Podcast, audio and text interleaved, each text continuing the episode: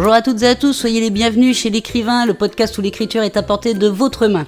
Je suis Maude et comme chaque semaine, je réponds à une question que vous m'avez posée sur les réseaux sociaux et qui concerne l'écriture.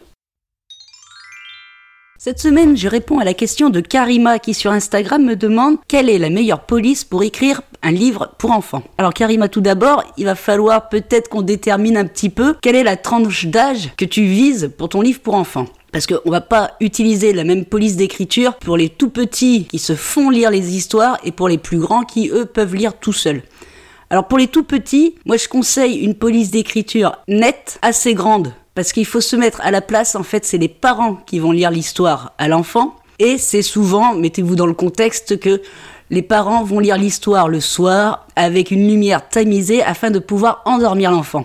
Donc il va leur falloir une écriture assez lisible dans ces conditions-là. Après, comme c'est pour des adultes, vous pouvez garder des écritures assez simples comme le Times ou l'Arial ou les écritures simples quoi. Mais assez grosses quand même pour qu'ils aient une aisance pour lire euh, et que leur euh, lecture du coup soit assez fluide pour l'enfant. Ensuite, si tu pars sur la tranche d'âge où l'enfant lit tout seul, dans ces cas-là, je te conseille une police d'écriture. Alors certains utilisent euh, la police d'écriture où les lettres sont euh, en forme cursive, c'est-à-dire qu'elles sont liées comme si on avait écrit à la main. Mais ça peut peut-être poser un problème de lecture si l'enfant commence tout juste à découvrir les mots ou des choses comme ça.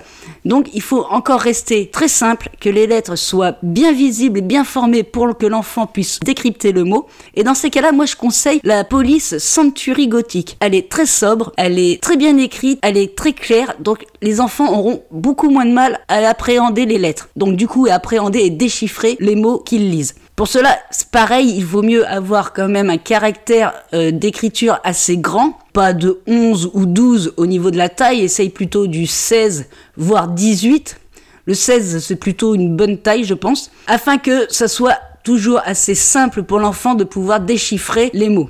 Ensuite, si pour euh, les enfants un peu plus grands, qui ont, je ne sais pas moi, une dizaine d'années, Là, dans ces cas-là, vous pouvez revenir à une police d'écriture classique, la taille New Roman, parce que là, ils sont euh, assez grands quand même pour pouvoir déchiffrer et lire et comprendre ce qui est marqué. Donc, arrivé à la moyenne d'âge de 10 ans, vous pouvez revenir à une police d'écriture dite classique. Donc voilà Karima ce que je pouvais te dire sur les polices d'écriture pour enfants. En résumé, c'est une police d'écriture assez simple parce que c'est les parents qui vont lire les livres et il faut quand même que ça soit bien lisible et aussi d'une taille assez grande pour qu'ils puissent lire dans des conditions euh, d'ambiance un peu feutrées pour permettre l'endormissement du petit. Ensuite, pour les enfants qui commencent à lire, qui apprennent à lire des choses comme ça, essaye peut-être la, la police d'écriture Sanctuary Gothique pareil, toujours avec une taille assez grande. Et pour les plus grands, là, euh, vous pouvez revenir à une police d'écriture classique type Time New Roman.